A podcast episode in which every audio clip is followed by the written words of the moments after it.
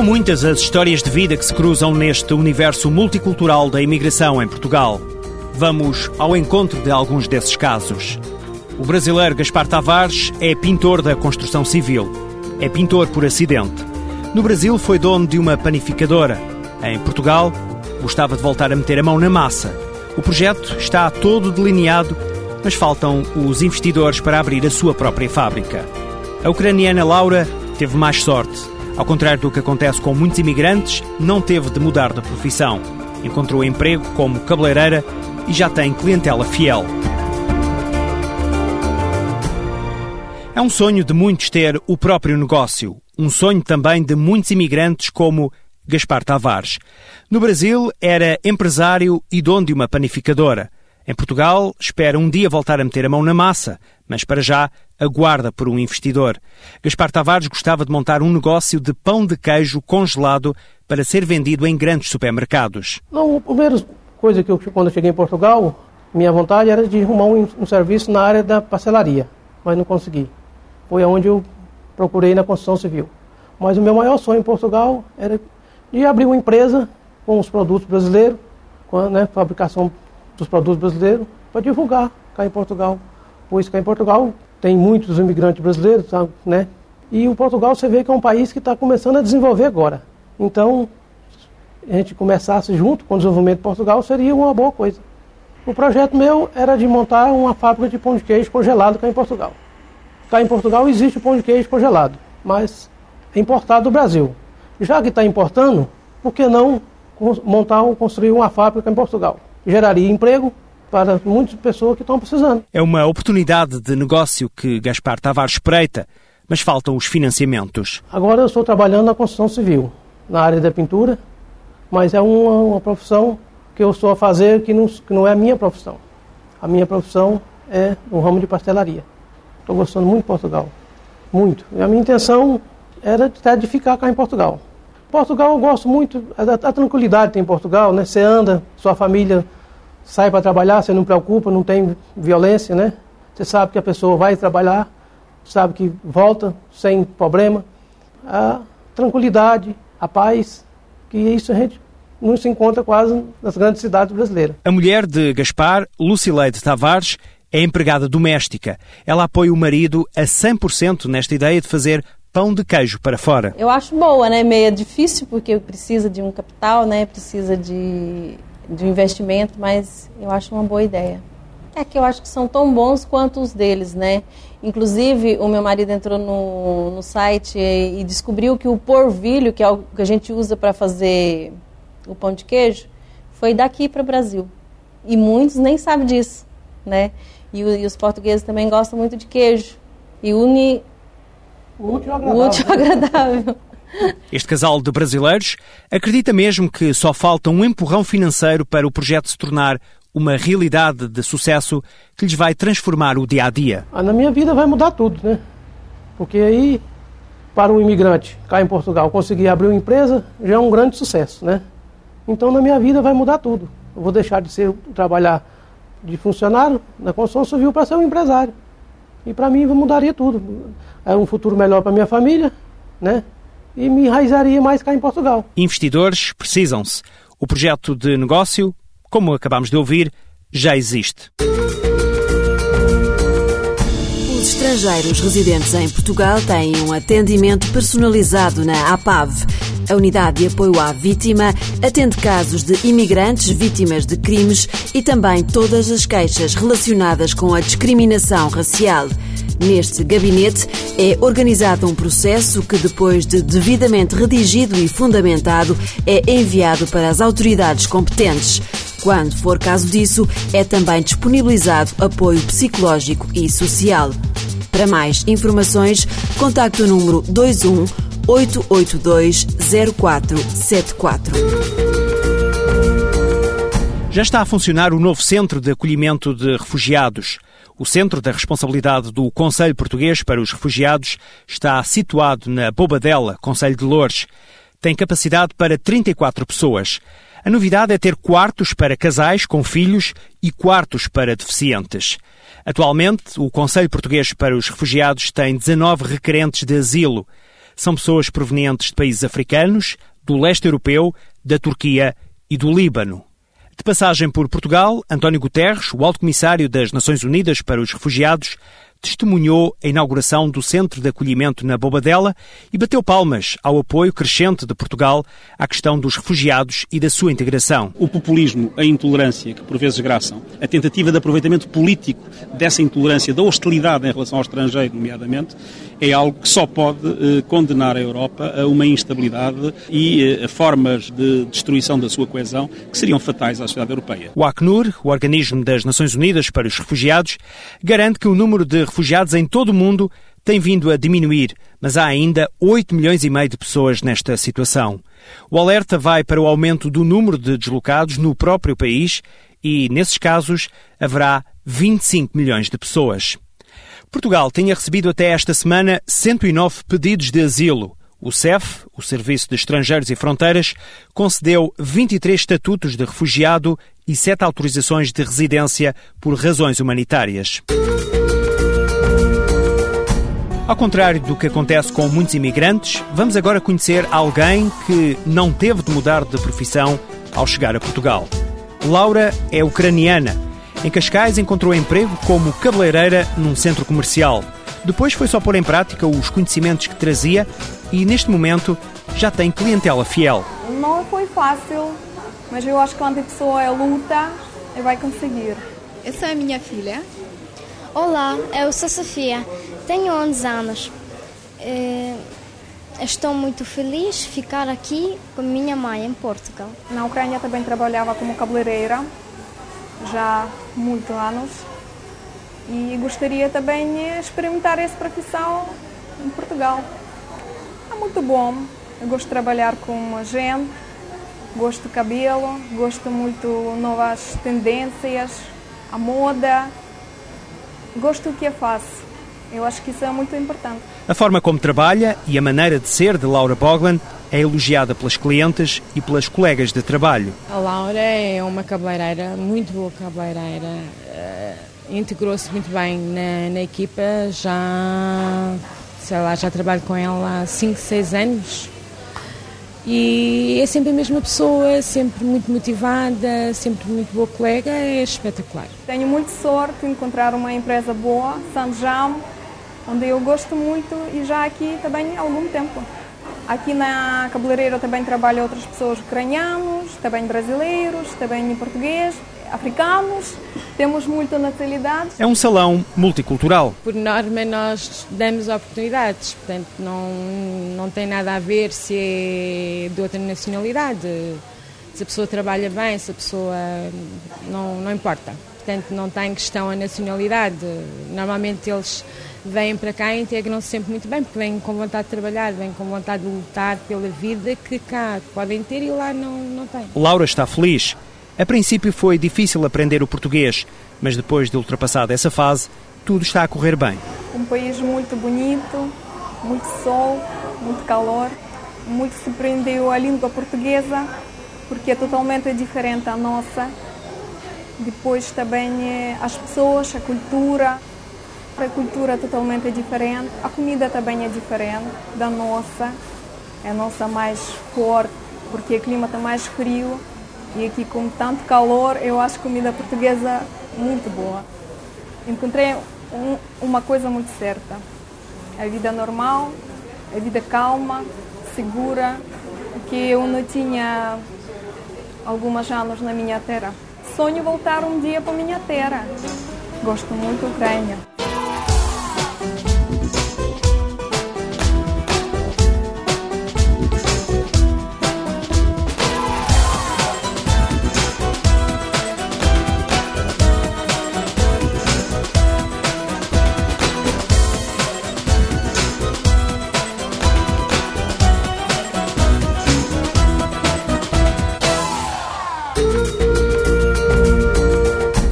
Os portugueses também são imigrantes e nem sempre isso é lembrado, conto-lhe agora que a comunidade portuguesa é a maior da União Europeia a residir em Espanha.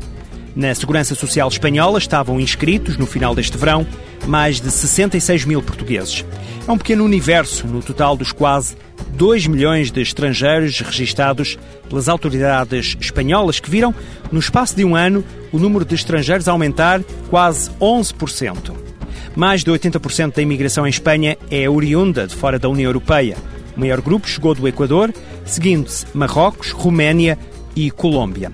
A região da Catalunha é que tem mais imigrantes registados, são quase 23% do total, enquanto a Extremadura espanhola é a zona onde residem menos estrangeiros, não chega a 1%. A maior parte destas pessoas de fora empregam-se, segundo os registros da Segurança Social, no serviço doméstico. Ainda relacionado com Espanha, é o maior país da União nas remessas dos imigrantes para fora do espaço europeu. O fluxo é de 3,2 mil milhões de euros. Por outro lado, Portugal é o país onde cresceram mais as remessas dos imigrantes. Entre 2000 e 2004, o total de transferência dos trabalhadores estrangeiros para os países de origem cresceu 183%, totalizando 405 milhões de euros. Metade desta verba, metade destes 405 milhões de euros, destina-se a países em vias de desenvolvimento, o que reflete a tendência europeia, que está entre os dois terços e os três quartos. Estes números de que estou a falar foram revelados pela Comissão Europeia depois de um inquérito em 14 países. No caso das remessas portuguesas, o Brasil foi em 2004 o destinatário de mais de metade do valor, seguido pela Ucrânia, com 15%, e pela Moldávia, destino de quase 4% das transferências de Portugal. Em Lisboa e no Porto é possível encontrar vários serviços integrados no mesmo local para servir os imigrantes. O Serviço de Estrangeiros e Fronteiras, o IDICT e a Segurança Social são alguns dos balcões que pode encontrar nos Centros Nacionais de Apoio ao Imigrante. Os efeitos da nova lei da nacionalidade estão quase quase a fazerem-se sentir. Neste momento estão a ser ultimados os aspectos da regulamentação desta lei, que já foi aprovada pelo Parlamento Português e promulgada em Diário da República. Na última semana, o ACIM promoveu uma ação para alguns órgãos de imprensa que lidam com imigrantes. Objetivo? Esclarecer os novos aspectos da lei.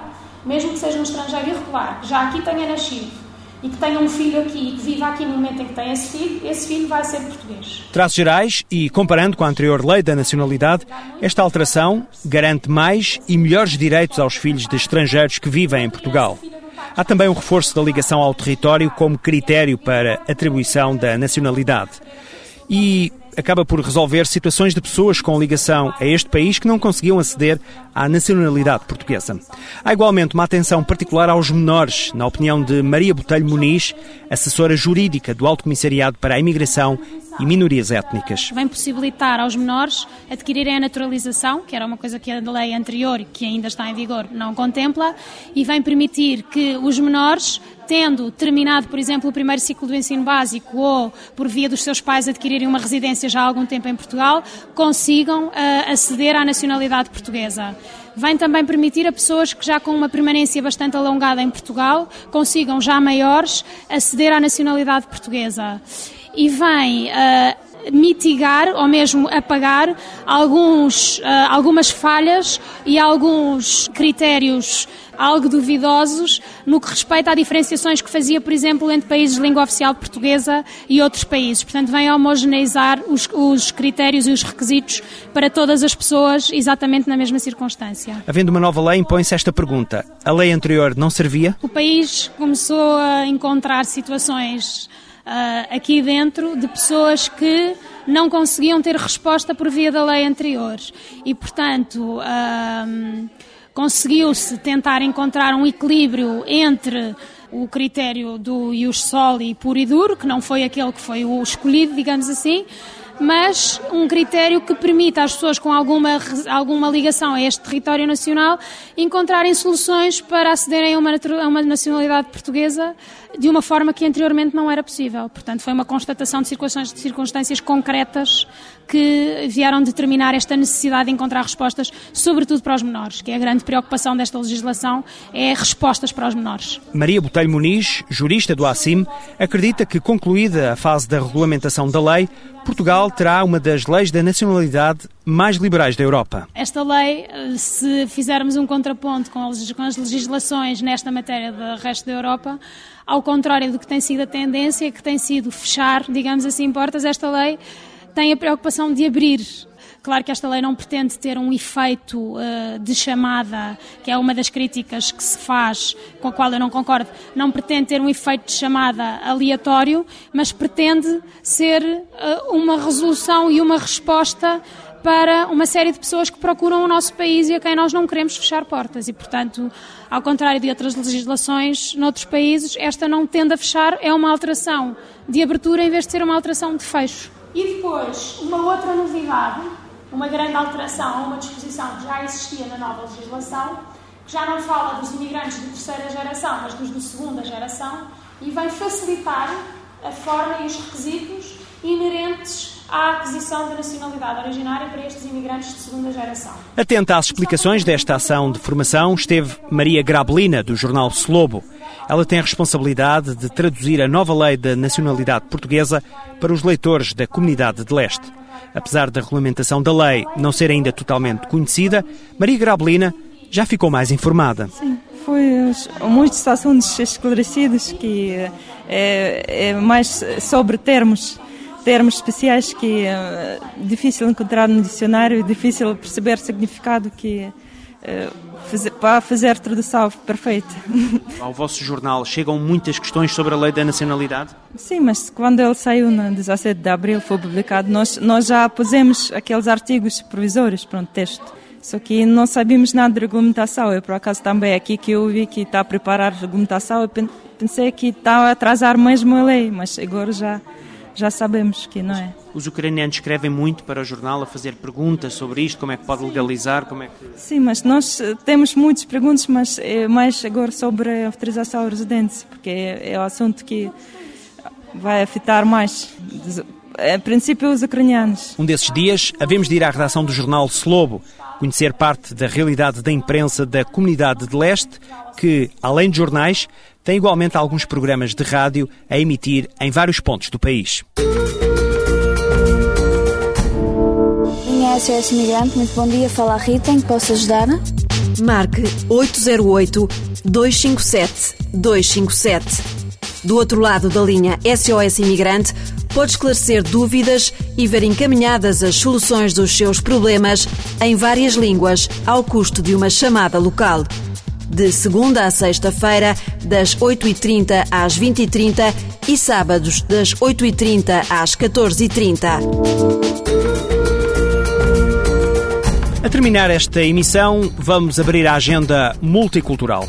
E então, o que é que temos aqui para os próximos dias? Temos música, já depois de amanhã. São sons do mundo lusófono que prometem dar um colorido especial a Lisboa às terças-feiras. Sara Tavares é uma das protagonistas do festival Musidanças 2006.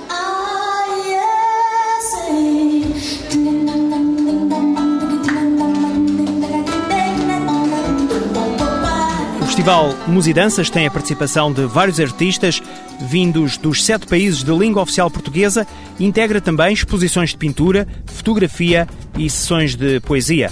O espaço escolhido é o Onda Jazz, no número 7 da rua Arco de Jesus, ao Campo das Cebolas, em Lisboa.